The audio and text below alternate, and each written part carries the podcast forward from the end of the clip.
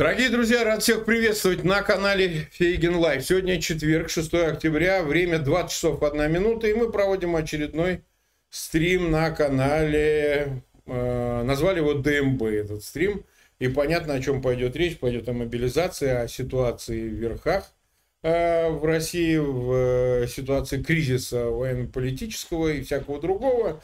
Я думаю, мы все это подробно обсудим с Юрием Евгеньевичем Федоровым. Юрий Евгеньевич, рад вас видеть. Добрый вечер. Э, вы знаете, Юрий Евгеньевич, мы назвали э, эфир ДМБ, потому что раз за разом э, отправляем к тому, что происходит по части мобилизации, к работе Романа Качанова, замечательного режиссера и сценариста, который в свое время создал это нетленное произведение. Как угодно к нему относись, а вот жизнь, она сюрреалистически повторяет этот сюжет картины. Все, что связано с армией, по-моему, оттуда вытекает.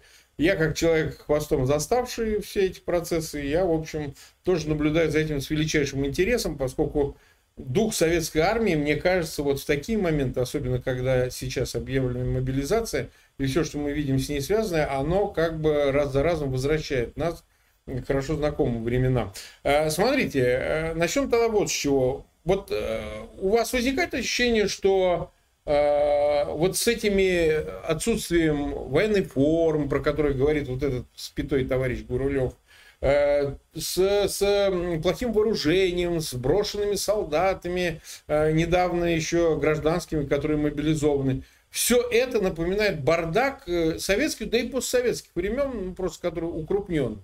Значит, отсутствием идеологии и дисциплины. И, в общем, все больше у нас складывается впечатление, что вот такие мобилизованные, они выиграть у армии, которые стилизуются под американскую, под натовский стандарт, украинскую, вообще шансов не имеют. Вот мне хотелось бы вот это чувство как бы поймать, ощущение поймать, потому что на мобилизацию уповает и военное, и политическое руководство России, а по-моему уже понятно, что э, шансы невелики, потому что это сброд, а не какая-то подготовленная, пусть даже любительская, как сказал Залужной армии. Что вы по этому поводу сказали? Э, я по этому поводу скажу сначала следующее. Во-первых, э, вот эта вот замечательная кинокомедия, ну, будем считать ее кинокомедией ДМБ, это, это достаточно приукрашенное, в общем, несмотря на весь хаос того, что там происходило, на весь сюрреализм, Э, который там показан. На самом деле э, ситуация в российской армии была, э, была как мне представляется, намного хуже. Но еще до войны, еще вот в период подготовки к войне и так далее, где-то в конце прошлого десятилетия, когда казалось бы, что армия уже как-то приведена в порядок, во всяком случае Шойгу об этом Э, значит, всячески э, говорил, доказывал, докладывал президенту, вот мы все, все исправили. Э, так вот, исправить, я не знаю, что они исправили, потому как единственное, что хорошо работало тогда, это военная цензура, которая не пропускала в, открытую, в открытые источники, в открытую прессу никаких сведений о том, что происходит. А происходило, между тем, э, достаточно, достаточно страшные вещи, на мой взгляд, страшные. Ну вот э, были, да, иногда об этом э, все-таки какая-то информация появлялась.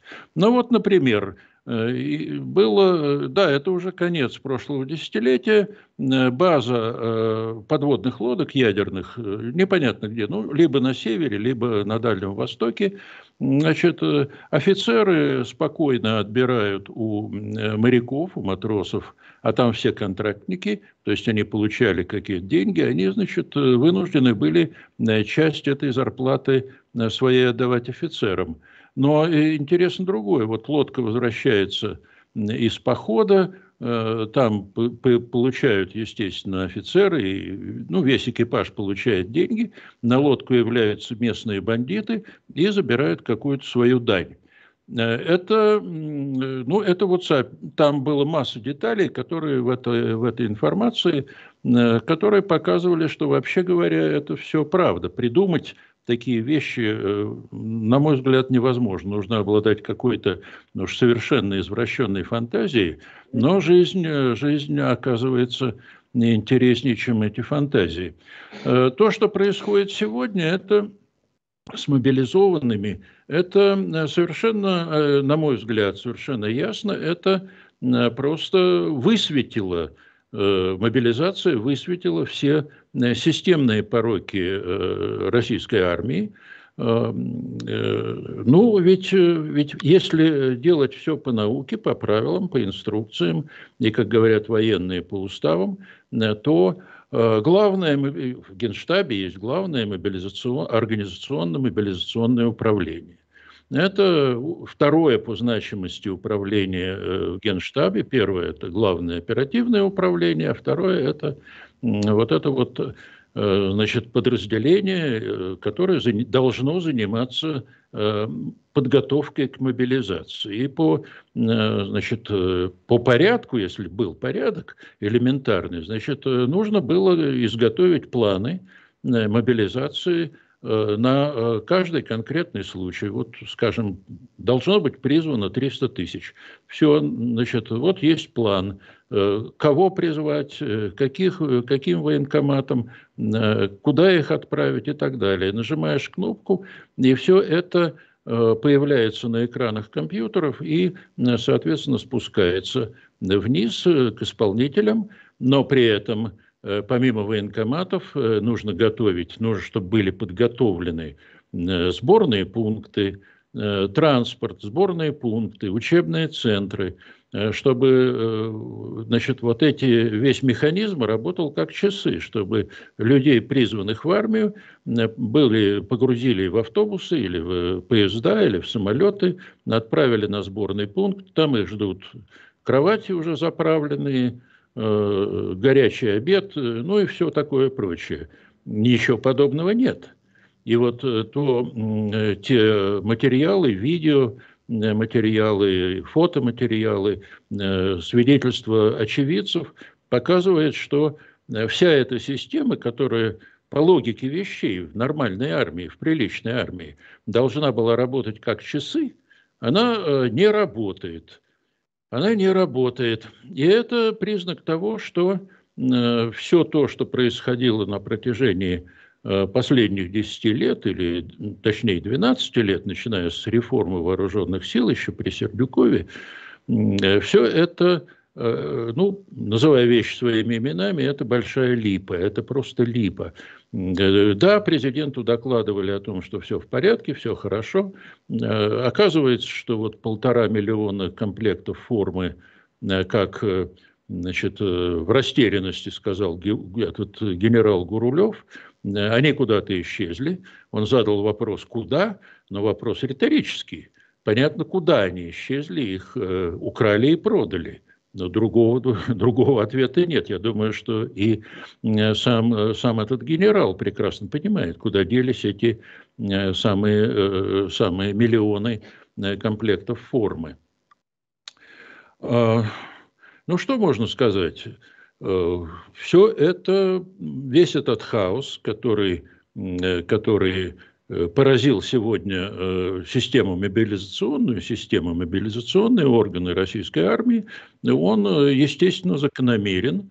Закономерен, потому что никто этим не занимался, потому что Э, военное командование и не только тыловые службы, но и э, те подразделения Генштаба, которые должны были этим заниматься, они ну, работали спустя рукава или не работали вообще, а занимались тем, что решали какие-то свои личные проблемы. И в этом отношении э, я пони, прекрасно понимаю ярость, с которой рядовые офицеры, которые воюют в Украине, Э, ярость, с которой они э, относятся к, э, к московскому начальству. Потому что одно дело, значит, в грязи и в аду войны в Украине значит, как-то пытаться выжить, решить боевые задачи. Другое дело, сидя в хороших кабинетах, ну, вообще изображать, изображать деятельность, сочинять какие-то бумаги, доклады президенту и все, что с этим связано. И это свидетельствует о глубоком кризисе, э, поразившем российскую армию.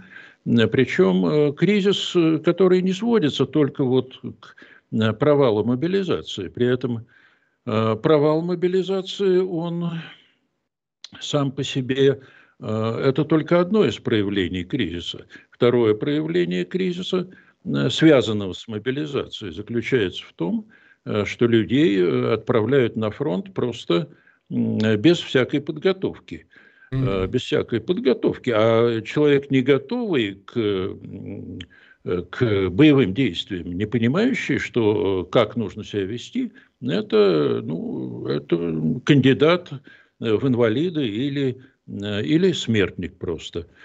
А при этом это один, это один момент, о котором многие говорят, который постоянно обсуждается, но э, есть и другой. Представьте себе, вот рота, э, она вышла из боя. Э, и в эту роту, значит, половина либо погибли, либо отправлены в госпиталь. Значит, вот половина, не, осталась только половина личного состава. В эту роту приезжает Э, еще одна половина людей, которые ничего не понимают. И это не просто головная боль для комроты, это э, резко снижает э, и без того небольшую боеспособность, потому что эти люди являются просто камнем на шее этой, этого подразделения, этой части. С ними нужно заниматься, их нужно чему-то учить, времени на это нет, сил на это нет. Завтра идти в бой – Э, ну, либо их нужно ставить куда-то вперед, чтобы они погибли, но тем не менее э, спасти хотя бы какой-то костяк боеспособный. Э, либо, либо они в бою, значит, просто рухнут на землю, значит, попытаются закрыть голову руками или убежать в кусты куда-нибудь, или в лес, или дезертировать, или сдаться, или, или погибнут. Ну вот, э, и вот как воевать э, командиру роты в, этом, в, этом, эм, в этой ситуации? Э, гораздо тяжелее, чем, даже, вот я бы сказал, гораздо тяжелее, чем если бы комроты воевал вот в половинном составе. Тогда хоть что-то можно сделать, а тут просто ничего не сделаешь. Значит,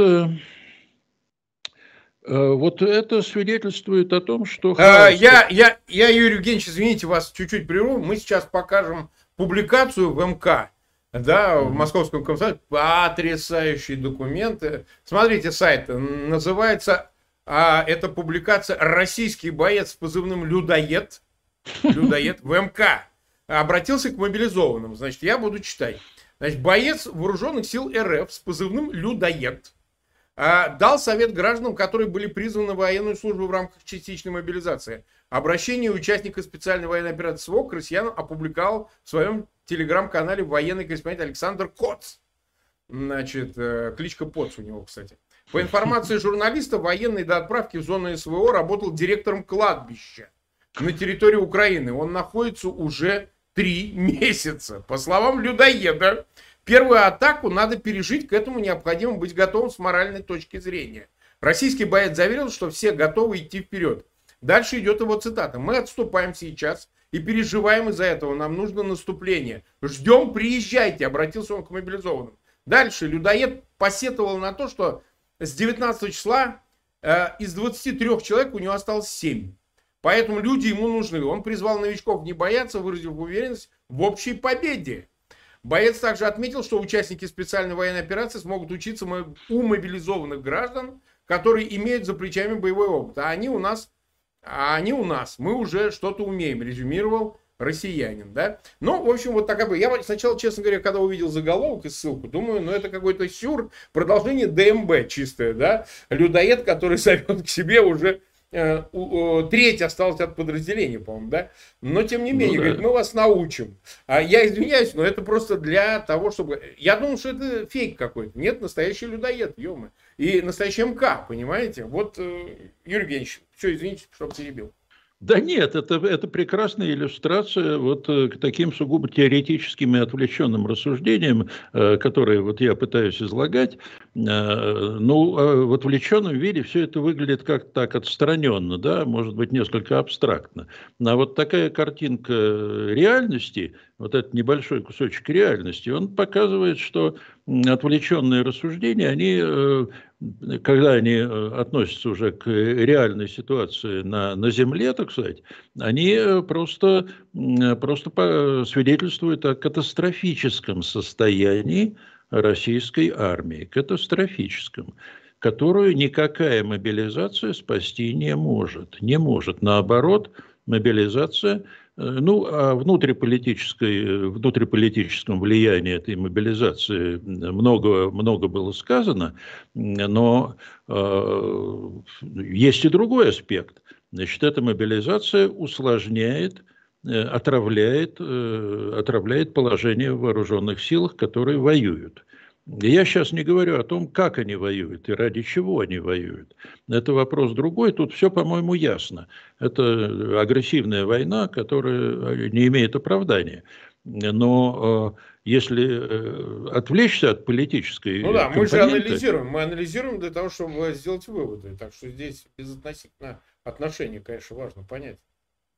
А вот безотносительно к, к политической, там, морально-этической стороне дела, э, ситуация, я повторяю, ситуация катастрофическая. Вот, собственно, и все. И поражения, э, которые, вот серия поражений, сначала под Изюмом, потом под Лиманом, а теперь назревает э, поражение под Херсоном, все это э, просто высвечивает, высвечивает вот эту Э, тяжелейшую ситуацию в российских вооруженных силах. Э, и э, ну, итог будет понятен. Чем больше людей будет брошено вот в пекло войны, тем сложнее будет армии воевать. Ну, ничего другого придумать я не могу. Угу. А нас смотрят 50, почти 8 тысяч человек, и 12 тысяч поставили лайки. А, у меня просьба, пожалуйста, ссылки на этот эфир, во-первых, размещать в своих аккаунтах в социальных сетях. В конце эфира вас ждет сюрприз, вот, очень важный такой к теме нашего обсуждения. У нас будет третий гость, очень на коротко мы его пригласили. А там все расскажем дальше, так что не, не уходите, смотрите нас дальше и обязательно подписывайтесь на канал Фейгин Live. Мы там уже перешагнули 1 миллион 850 тысяч подписчиков ну, в общем, пытаемся там дальше двигаться, чтобы быстрее достичь двух миллионов. Посмотрим видео, Юрий Евгеньевич. Вот э, есть видео, которое уже везде разошлось. Э, буквально минута, минутное видео. Я призываю всех прильнуть к экранам, посмотреть, что мы видели все в соцсетях. Итак, мы сейчас находимся в Белгородской области. Нас в районе 500 человек с оружием. Но при этом мы не приписаны абсолютно никакой части. Неделю мы прожили в скотских условиях. Абсолютно скотских. Никакого материального обеспечения, денежного удовольствия. Ровным счетом ничего. Сейчас также неизвестно, кто, куда, куда едет, к какой части приписаны. Оружие на руках, но оно не записано на нас. Статья 222 Уголовного кодекса Ни один автомат вы не прописан в нашем военнике. Это статья 222 Уголовного кодекса Российской Федерации. Отношение скотское от офицеров. Мы никому, никому не нужны. Подготовки ровным счетом ноль. Мы жрем то, что сами себе покупаем. Мы потратили охеренное количество бабок. Чтобы просто поесть. Это же не говоря об амуниции. Вот, нам выдали боевой комплект, то есть боевые патроны. Были найдены в части. Они Просто были найдены, найдены на улице в части. Физически неуравновешенный. Ну вот, э, смотрите, Юрий Евгеньевич, мы наблюдаем уже разные кривотоки ходят по поводу этой записи. То ли, значит, кто-то провоцирует, то ли кто-то организовывает. Тут Пригожин начал возмущаться. В числе вот этих э, людей, которые, значит, выступили на этом видео, хоть и в блоклеях, там, в масках, э, вроде бы даже один ЧВКшник. Вот, э, с нашивками, с шевронами ЧВК. Э, идут разные споры, но я на самом деле думаю, это общая ситуация. Э, люди говорят, что они под Белгородом, где-то там. Э, РЖД поезд, кстати, на РЖД перевозят его по преимуществу, если из близлежащих мест перевозят именно поездами. Я полагаю, что действительно имеет место этот бардак, потому что с разных мест, вот мне на канал, стекается и по почте электронной, и другими способами. Люди пишут э, в почту телеграм-канала о том, что вот это царит повсеместно. То есть э, плохая амуниция, не кормят, не платят, э, э, оружие. То есть вот вопрос в мотивации. Смотрите, мы имеем дело вот с огромной массой, э, которые там по разным оценкам, Шойгу называет 200 тысяч, реалисты говорят меньше. Есть, наверное, 120 где-то тысяч они собрали. А, собственно говоря, ради чего им ехать умирать? Вот этот вопрос, он очевидный, но в контексте вот чего. А почему они бы не развернулись и не поехали обратно, или нам это предстоит увидеть? То есть массовое дезертирство, что, ну, что, я поеду к людоеду, людоед, как пишут здесь в чате, и меня сожрет, нахрен мне это все нужно, я развернулся и уехал обратно домой. Какие могут, какие могут быть последствия от всего вот этого набора? Ну, прежде всего, вот это видео напоминает мне э, сцены из разного рода художественных фильмов о 16, э, 16 э, или 17 годе, да. годах прошлого века, когда российская императорская, русская императорская армия значит, готова была воткнуть штык в землю и пойти делить, делить землю. Ну, до этого еще не дошло. Но э, первые, ведь все это проходит через определенные этапы. Вот первый этап люди возмущаются чем? Э, как я их понимаю, они возмущаются бардаком. Вот э, нас призвали защищать Родину. Мы, в общем-то, вроде бы и не против защищать Родину. Но так а почему нас поселили в скотских условиях? Почему нас держат э, за, там, за скотину? И, и, и еще интересней – Э, а вот нам раздали автоматы с боевыми патронами, э, не зарегистрированные нигде. Ну, это первый этап. Второй этап, мы это знаем из истории о гражданской войне, революции в России и так далее. Значит, это первый этап. А второй этап э, будет очень прост. Эти солдаты пойдут громить штабы, пойдут бросать на штыки командиров – ведь э, там э, многие, не так мало генералов, причем генералов таких тогда, э, настоящих генералов, не, не нынешних, а просто вот выкидывали из окон, бросали ну. Духонин, Духонин. Духонин, да, да и это... Да, вспомните вот некоторые романы, и фильмы о, о вот, вот этих годах, о промежутке между Э, мартом и, э, и ноябрем 17 э, года. Что происходило в армии? А происходило вот то самое. Она вышла из повиновения. Командиры, комсостав тогдашний потерял управление войсками. Войска, значит, солдаты, такие же точно, как вот эти мужики, которые собрались на железнодорожной станции там в Белгородской области, ну вот такие же они. Те же самые, те же самые э, и физиономии, те же самые настроения, все то, все то же самое, все дежавю, мы уже это видели. Ну, видели, по крайней мере, в кино, но я не исключаю, что увидим в реальности. И реальность будет э, такая же страшная, как и, и э, тогдашняя, вот 17, 18, 19 год, весь этот ужас гражданской войны. Потому что люди имеют оружие, люди злы, и злы совершенно справедливо, злы на власть, но власть, э, э, она ассоциируется, вообще говоря, со всеми, э, кто живет лучше.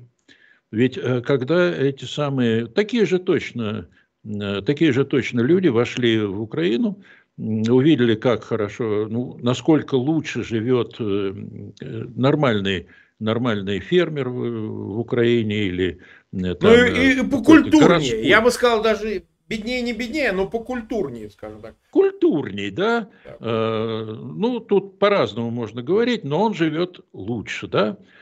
И э, что они делали? Они вымещали свой комплекс, э, вот э, комплекс неполноценности, комплекс дискриминированности, они, это естественное, абсолютно естественное проявление определенных психологических факторов, определенных психологических мотиваций. Они вымещали на тех, кто живет лучше, и тех, кто является в данный момент потенциальной жертвой, ну, потенциальная, которая превращается в реальную. То есть это называется в психологии, это называется садомазохистский комплекс, ну, не, не в таком открыто сексуальном плане, а, значит, когда человек свою, свою дискриминированность, свою униженность компенсирует насилием над Э, теме, над, тем, э, над жертвой, над тем, кто не может дать ему отпор. Ну и вот э, представьте себе сотни тысяч, ну десятки тысяч сначала, а потом сотни тысяч этих людей будут возвращаться куда? В свои собственные города, из которых, они взяли, из которых их призвали, а может быть и не в эти города, а может быть в какие-то другие, в Москву там или куда-нибудь еще, в крупные города, где легче, легче спрятаться, легче найти, э, найти себе жертву. Э, все это, все это было, и я думаю, что все это, э, все это может повториться. К, моему глубокому сожалению, но ну, что делать? Война имеет свои, свои законы, такие же точные, как законы физики или там гравитации. Ну, и, и, и ведь, между прочим, э, вот вспомните еще один момент в истории, который, э, который э, как-то соотносится с современной ситуацией. 45 год, демобилизация, огромная армия, 10 миллионов. Значит, несколько миллионов были демобилизованы. И вот как, как пишут очевидцы, не рассказывают, я-то не слышал, но читал – вот э, эшелоны с демобилизованными, это было, был ужас, потому что это люди, вышедшие из-под какого-либо контроля, э, почувствовавшие вкус крови, э, почувствовавшие вот, возможность насилия, особенно на так называемых освобожденных территориях или в оккупированной Германии, а там творилось черти что. Вот все это Э, все это, продолжалось, все это было, продолжалось, так сказать, э, проецировалось на ситуацию в, э, в тогдашнем Советском Союзе. И э, черт, тяжелейшие усилия предпринимали тогда органы правопорядка для того, чтобы сбить волну преступности.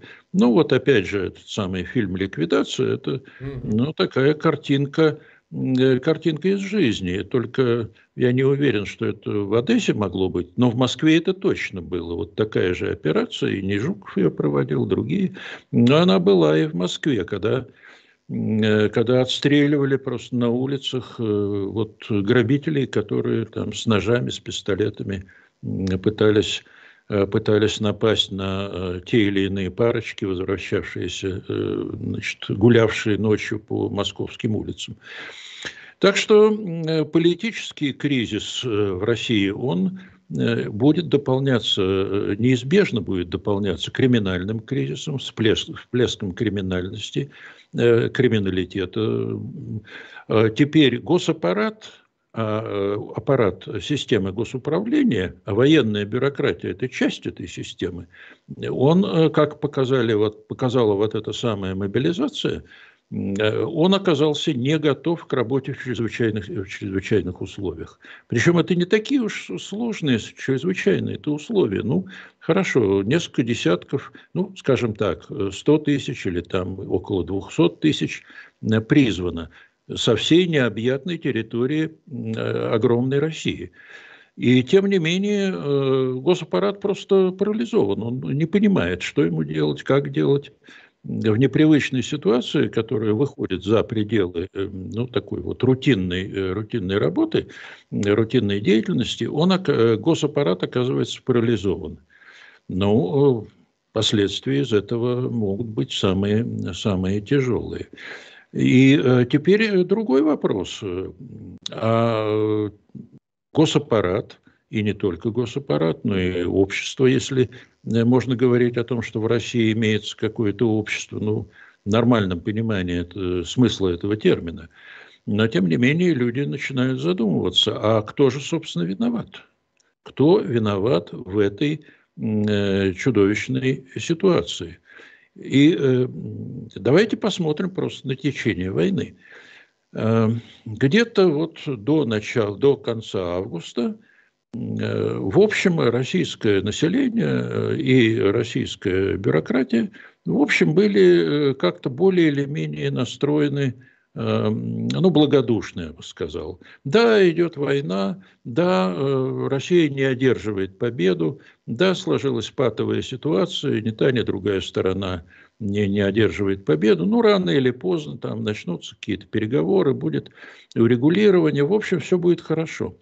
А тут э, октябрь, э, месяц оказался э, критическим и поворотным в этой ситуации, потому что Оказалось, что не только Россия не одерживает победу, но она очень близка к поражению. И тогда возникает вопрос, а что делать в условиях поражения? Каким будет, каким будут последствия этого поражения и для, э, для страны, и для конкретного человека, э, независимо от того, какое место он занимает в социальной иерархии. И чем выше его его, так сказать, положение в бюрократии или там в системе власти, э, тем э, тяжелее падать с этого, с этого места, э, тем более глубокие опасения его охватывают, сомнения, и он действительно начинает искать ответ на вопрос, а, а кто виноват? Ну, классический, классический русский вопрос, да? Да кто виноват и что делать? Э, виноватых, э, ну, мы понимаем прекрасно, что виноватых, в общем, э, двое. Первое – это Владимир Путин и та часть его окружения, которые значит, говорили ему, да-да-да, Владимир Владимирович, все будет хорошо, мы в течение там недели, другой, все, все покорим Украину, оккупируем, приползут на коленях, будут просить нас, э, защитить нас, защитите нас от э, там э, каких-то этих бандеровцев невероятных. Да, не получилось. А кто в этом виноват? Ну, первое, Путин, да? Второе, второе – это генералитет российский. Потому что и это не просто отговорка. Вот, так сказать, ищите козла отпущения – да, его будут искать, э, но этот козел действительно виноват в том, что э, он, во-первых, создал армию, которая не способна добиться победы и которая обречена на поражение. Это первое. Второе. Он э, этот, этот генералитет не доложил президенту о том, что верховному главнокомандующему, о том, что армия не способна воевать. Ну, пойдите, попробуйте э, сказать это Путину, считают генералы. Но после этого наша судьба будет печальной. И действительно она будет печальной. Но теперь она будет еще более печальной. Тогда просто могли отправить в отставку, а сейчас, э, ну, сама логика событий подсказывает. Да, и шлепнуть могут, шлепнуть могут. Ну, э, это не просто некомпетентность, а если скажут, что это предательство. А вот э, да, у вас, кажется, товарищ генерал, есть какая-то дачка там где-то в Швейцарии, ну или в Болгарии, там, подешевле. А может быть, вы уже давно завербованы болгарской или там парагвайской разведкой, какой-нибудь еще? А, так что вопрос уже стоит не просто в поисках виновного, а в наказании виновного. Ну и, и виноваты тут и, и, и Путин, и, э, и генералитет, который оказался некомпетентным и, э, не, во-первых, некомпетентным, во-вторых, э, неспособным об этой некомпетентности своей признаться и, ну, хотя бы там хлопнуть дверью и сказать, я ухожу в отставку. Но не было такого. В отставку отправляли, но никто в отставку сам не уходил. И вот э, возникает сейчас э, достаточно такие любопытные процессы начались, когда э, борьба за, борьба за то, чтобы не оказаться виновным, она уже идет не под ковром, как это обычно бывало, публично, за толстыми кремлевскими стенами, а публично уже, понимаете, какой-то там Стремоусов. А кто такой Стремоусов? А? Это исполняющие обязанности э, кого-то, я не, даже непонятно кого, то ли губернатора, то ли, значит, я не знаю, там какого-то руководителя какой-то администрации Херсонской области. И он говорит министру обороны, пора застрелиться. Вот сам по себе этот факт, вот такого невероятного с точки зрения Э, всех принятых норм и правил э, жизни и э, управления в России, вот такой факт, он показывает, что госаппарат разваливается на глазах. Если Э, исполняющий обязанности губернатора может рекомендовать члену, постоянному члену Совета Безопасности Российской Федерации, ну, почти члену Политбюро, если говорить о ну, советском, э, так сказать, советских аналогиях, э, рекомендует застрелиться. И ему за это ничего нет и его э, не взяли под белые ручки, не поволокли в узилище и э, не сказали, не пора ли, э, значит, вас отправить ну, куда-нибудь на север, там, валить лес в солнечном коме. Нет, такого же нету. Теперь посмотрите еще любопытные факты, тревожные факты. Частные армии. Вот есть частная армия Кадырова. Ну, Кадырова, так сказать, давно известные отношения с э, Москвой, с Кремлем. И э, его вот эти 20 или там 25 тысяч его гвардейцев, ну, это те, та опора, которая позволяет ему контролировать Чечню. Я не думаю, что если он э, пошлет их куда-то в центральную Россию, что их там примут с распростертыми объятиями скорее встретят пулеметами. Потому что никто, ни, ни э, МВД, ни, ни армия, ни ФСБ, как говорят, Кадырова на, э, на дух не переносит. Ну да. Появляется теперь Пригожин. С Пригожиным еще интересней. Он набирает себе войска э, в тюрьмах, уголовников. Какая-то часть этих уголовников э, погибнет, а какая-то часть останется э, живы, живых. И они, и вот эта уголовная банда составит костяк, э, костяк частной армии Пригожина, с которой потом придется решать вопрос, опять же, я уж не знаю чем, пулеметами или ураганами или танками. А эти уголовники, прошедшие школу войны, это же страшное дело. Это помимо того, что это человек с криминальным опытом, с опытом насилия, с опытом убийств и так далее, он еще прошел через войну, он научился убивать, он имеет в руках оружие, э, знает, как им пользоваться. Ни совести, ни никаких моральных э, там ограничений э, для него нет, не существует. У него есть только один начальник, который может его держать в ежовых рукавицах и э, в случае чего просто значит, застрелить на месте. Это, э, на эту роль претендует вот, вот, это, вот это вот персонаж этот, который как черт из бутылки, черт из шкатулки какой-то выскочил несколько лет тому назад и создает свою собственную армию. По пути Кадырова могут пойти и другие региональные начальники, потому что если можно Кадырову, то почему нельзя нам? И э, тут ведь вопрос, а на кого будут ориентироваться, кому будут подчиняться все эти многочисленные СОБРы, отряды, там э, какие-то оперативные вот эти отряды, отряды быстрого реагирования, которые формально находятся в составе то ли МВД, то ли Росгвардия, или и там, и там они вроде бы числятся. А кому они будут подчиняться? Центру или региональному начальнику?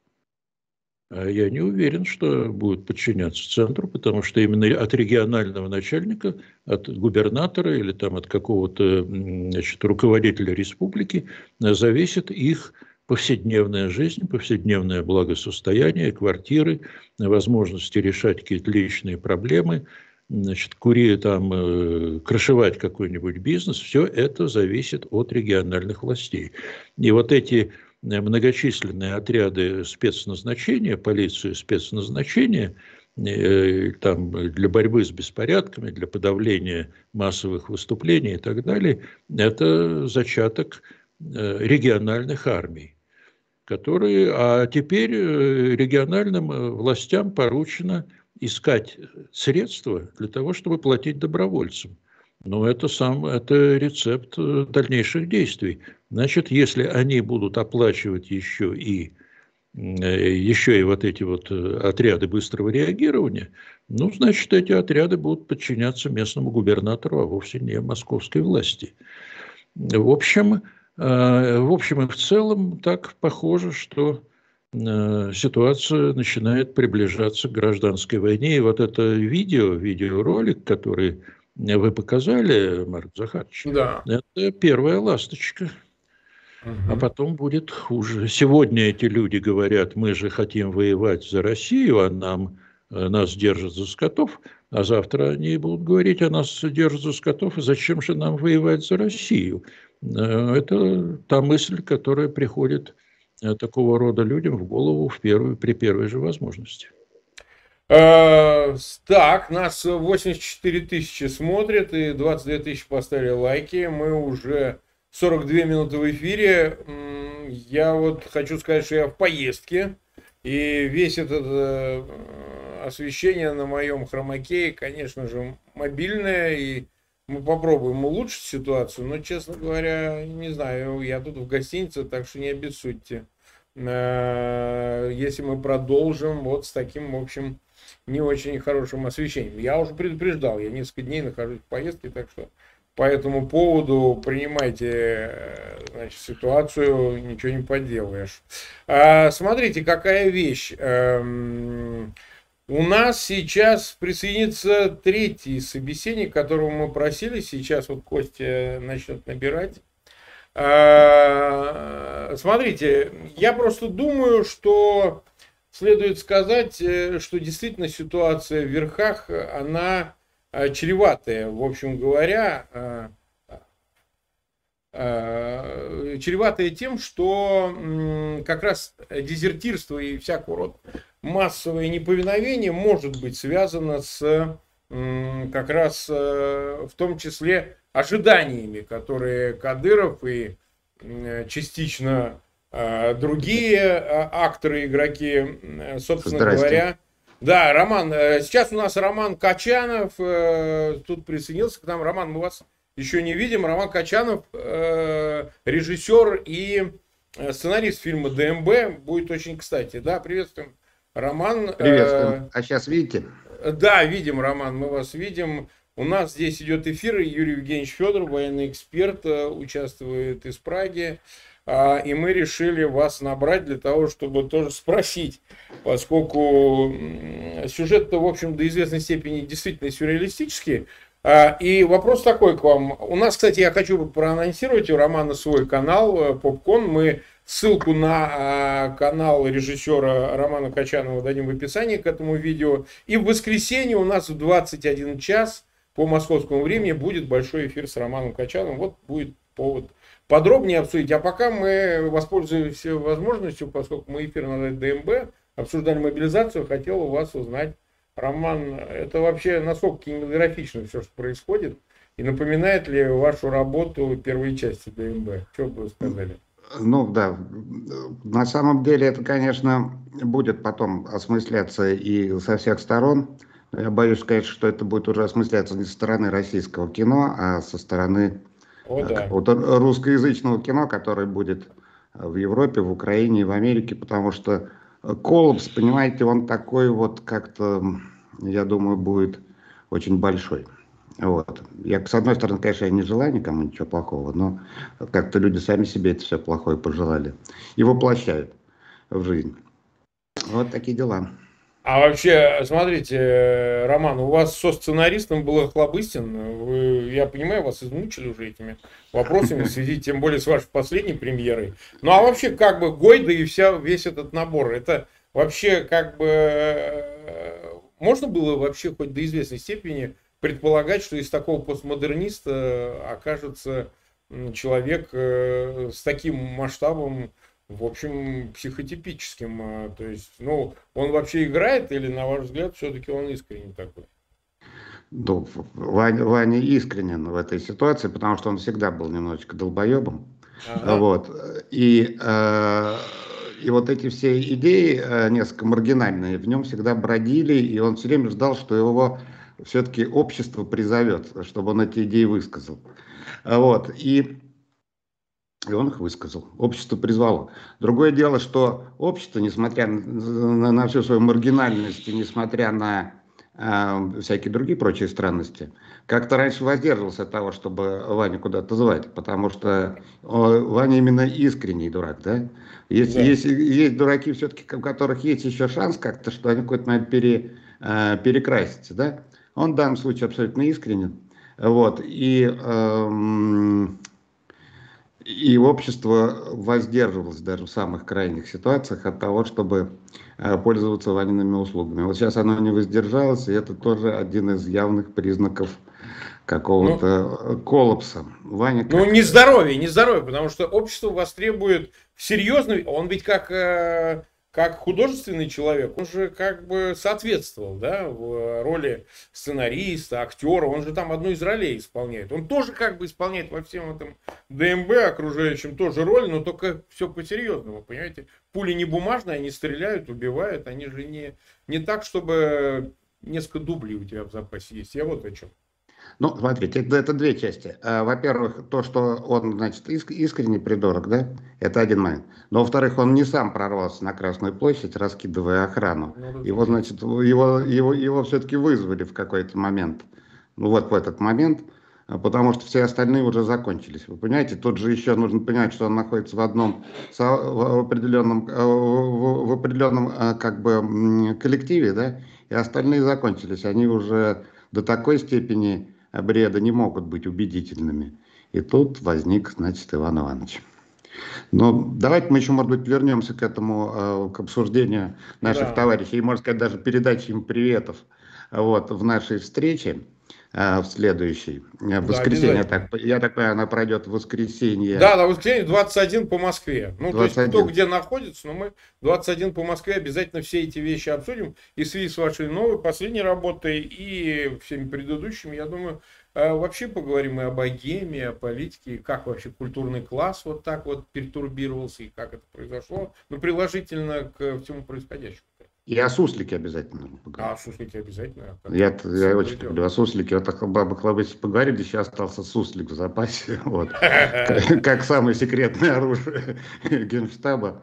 Ну вот. да. И, да, и Министерство здравоохранения, хотел сказать. Хотя на самом деле здесь Министерство здравоохранения на самом деле очень много работы. У него было очень много работы до начала всего этого, но видите, она не справилась. Я в большей степени, конечно, Министерство здравоохранения, которое товарищам выдает неправильные таблетки, я бы, конечно, тоже бы на самом да, деле да. поставил бы им на вид очень серьезно. Вот. Хорошо. Да. Роман, спасибо так вам большое. Я, мы лучше не будем вытрачиваться. Действительно, в воскресенье нормально поговорим, потому что мы вроде как э, обсуждаем тему мобилизации, а с вами надо и шире это обсудить. Надо обсуждать тему де- демобилизация. Демобилизация, конечно, конечно. Да. Так, а со смыслом же. Да. Да. Все. Очень, да. очень приятно было повидаться. Все. До встречи. Да, спасибо, Роман. Всего Все. Доброго. Спасибо огромное. До свидания. До свидания. Но, Юрий Георгиевич, это импровизация. Решили вас тоже отчасти порадовать э, тем, чтобы как бы к теме приложимо еще и... Э, порадовали, вот порадовали. Художественное начало. Подтвердили то, что я говорю, вроде бы. Да, мы-то с вами анализируем холодно, понимаете, беспристрастно почти, несмотря на свое критическое отношение, известно, к Кремлю и ко всему, что он делает. А здесь, понимаете, есть еще и творческая сторона, которая, казалось бы, мы не задумывались над какими-то вещами, а оно вот есть, вот как в фильме в ДМБ. И думаешь, нет, оно есть. Ну да, суха теория, а практика, она интересна. Но подытожим, мы уже 50 минут в эфире, вот заканчиваем наш стрим, нас уже смотрят почти больше 87 тысяч человек, и почти 26 тысяч поставили лайки, спасибо, друзья. И, конечно, не забудьте, в воскресенье мы в 21 час встречаемся с Романом Качановым, вот как раз будет возможность, задайте все вопросы и в чате, подготовьтесь, напишите, мы выставим заранее превью и, соответственно, Э, соответственно, значит, обо всем поговорим. Завершая, вот, Юрий Евгеньевич, этот эфир, э, на ваш взгляд, сколько у них времени? Я часто задаю этот вопрос, вещь неблагодарная, но вот э, они собираются уже в течение ближайших двух-трех недель, чтобы появиться уже массово мобилизованные на фронте и на востоке, и на юге, и, и что? И как? Ну и что, и сразу э, э, этот самый э, уровень потери резко возрастет, но несколько раз. Если э, ну, в среднем так в день гибло по, по данным Генштаба ВСУ несколько сот человек, ну там 200-300, был день, когда порядка 500 погибло, ну а теперь будут тысячами гибнуть. Ну это естественно, потому что ну, об этом же очень много людей, э, которые гораздо лучше, чем я, разбираются в военных делах. Они говорят, для подготовки э, пехотинца, стрелка, нужно где-то там, ну, два месяца минимум, это минимум, для того, чтобы научить человека чему-то Э, что э, как он будет воевать и как он будет спасаться от гибели. А для того, чтобы э, более сложными военными профессиями овладеть, нужно гораздо больше времени. Ну, тут, я повторяю, законы войны, они такие же жесткие, как и законы природы. Если вы посылаете на фронт человека, не умеющего стрелять, значит, вероятность того, что его убьют, очень велика. Ну, я не берусь называть какие-то цифры, там 50%, 75% и так далее. Тут все по-разному может быть, да и не в цифрах дело. Но то, что э, уровень потерь сразу будет зашкаливать, вот первый и главный результат э, вот появления вот этой массы человеческого материала на на линии, э, значит, в боях. Но я не хочу быть голословным. Знаете, вот э, в Украину поставляются сейчас э, э, ракеты для Хаймерсов, вот тех самых да, Хаймерсов, да, да. которых мы все знаем. Ракеты, я сейчас не помню, по-моему, М, М31, кажется, так у них специфи... Ну да, с большим разлетом вот эти, со сколками. Значит, он, э, этот снаряд, боезаряд, взрывается на высоте, там, скажем, 15-20 метров, может быть, выше, и разбрасывает 180 тысяч вольфрамовых шариков, маленьких таких да. вот, ну, примерно Э, там, я не знаю, миллиметра два в диаметре. Вот показывают, есть фотографии, как вот эти шарики там на ладони американского сержанта выглядят. Э, с огромной скоростью. Скорость э, разлета в три с половиной раза больше скорости звука.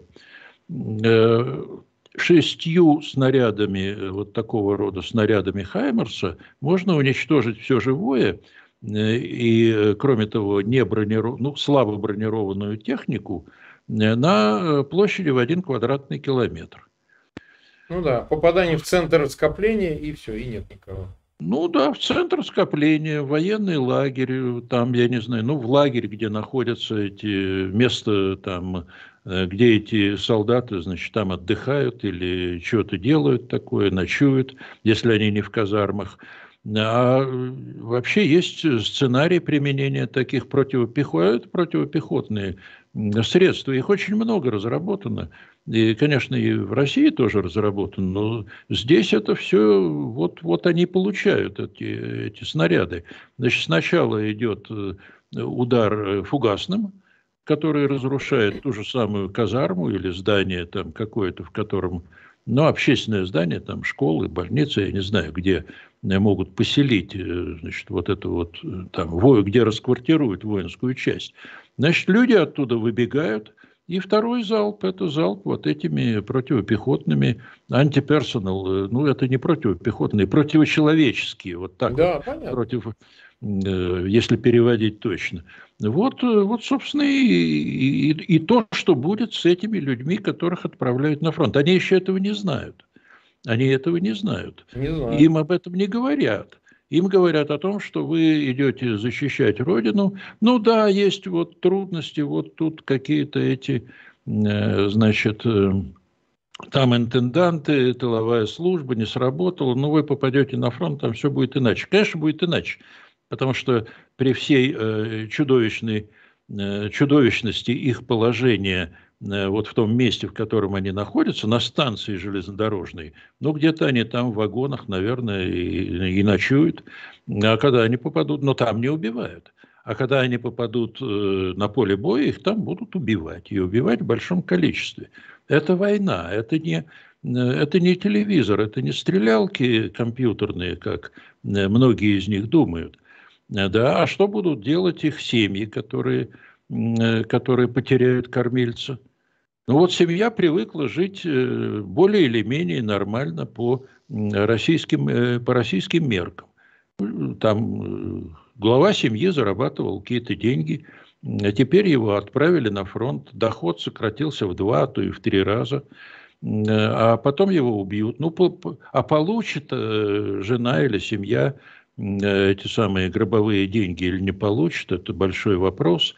Откуда они их будут брать, э, эти деньги, совершенно непонятно. А если он, понимаете, пропадет без вести, а э, в российской армии это очень такая штука Э, процедура довольно, довольно распространенная.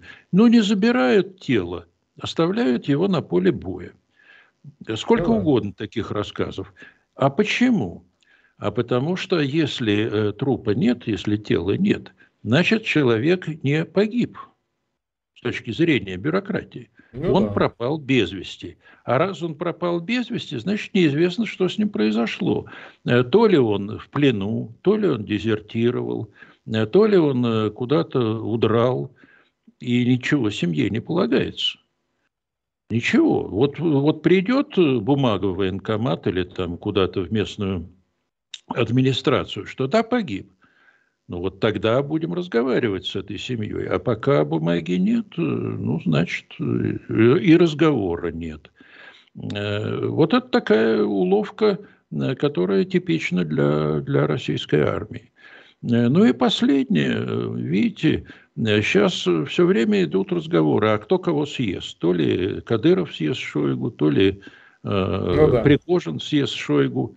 А я думаю, что главная проблема, которая стоит сегодня перед э, Владимиром Путиным, это кого назначать вместо Шойгу. Потому что Шойгу за 10 лет, я думаю, надо отдать ему должное, он создал свою Э, свою комарилью, свою клиентелу. О, да, о, да. И высшее командование российской армии – это все люди, ну, с одной стороны, э, лично лояльные Путину, но с другой стороны, они повязаны э, сетью каких-то взаимоотношений именно с Сергеем Кужугетовичем. Они от него зависят, он от них зависит. Придет какой-то новый человек, но пусть даже из Э, из военных. Я, я представляю себе, как будут генералы реагировать на появление, там, я не знаю, Золотого, допустим, в министерском кресле в Министерстве обороны. Да они его съедят тут же. Или, или просто не будут э, выполнять его приказы. Э, даже если придет кто-то из их среды, значит, все, вся эта система взаимоотношений в высшем командовании, вся она полетит в тартарары. И кто придет, кого назначит Путин, где он найдет человека такого же лояльного, как Шойгу, по, не, по отношению к нему лично, потому что э, по отношению к Путину Шойгу очень лоялен.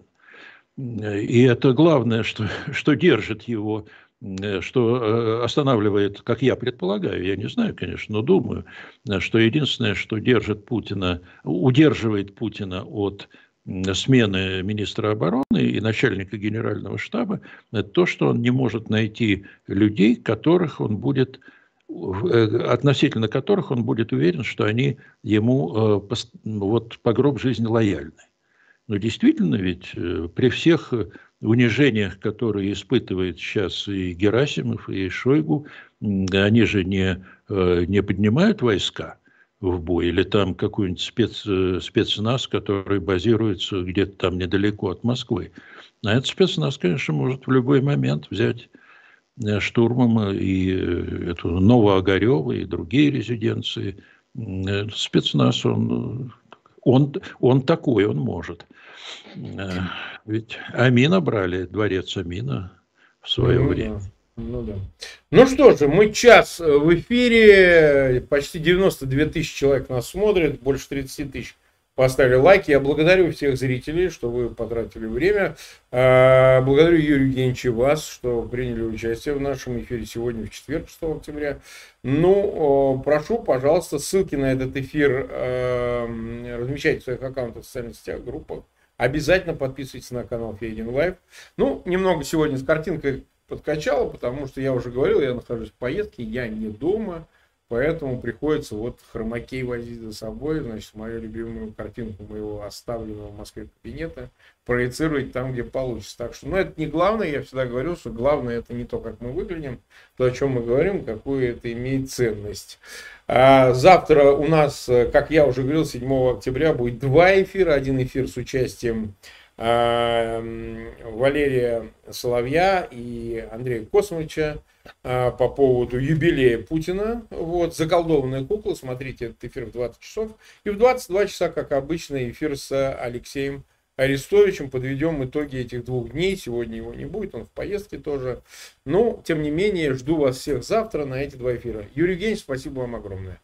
Спасибо за приглашение. Всегда да, рад. Всего доброго. До свидания. До свидания.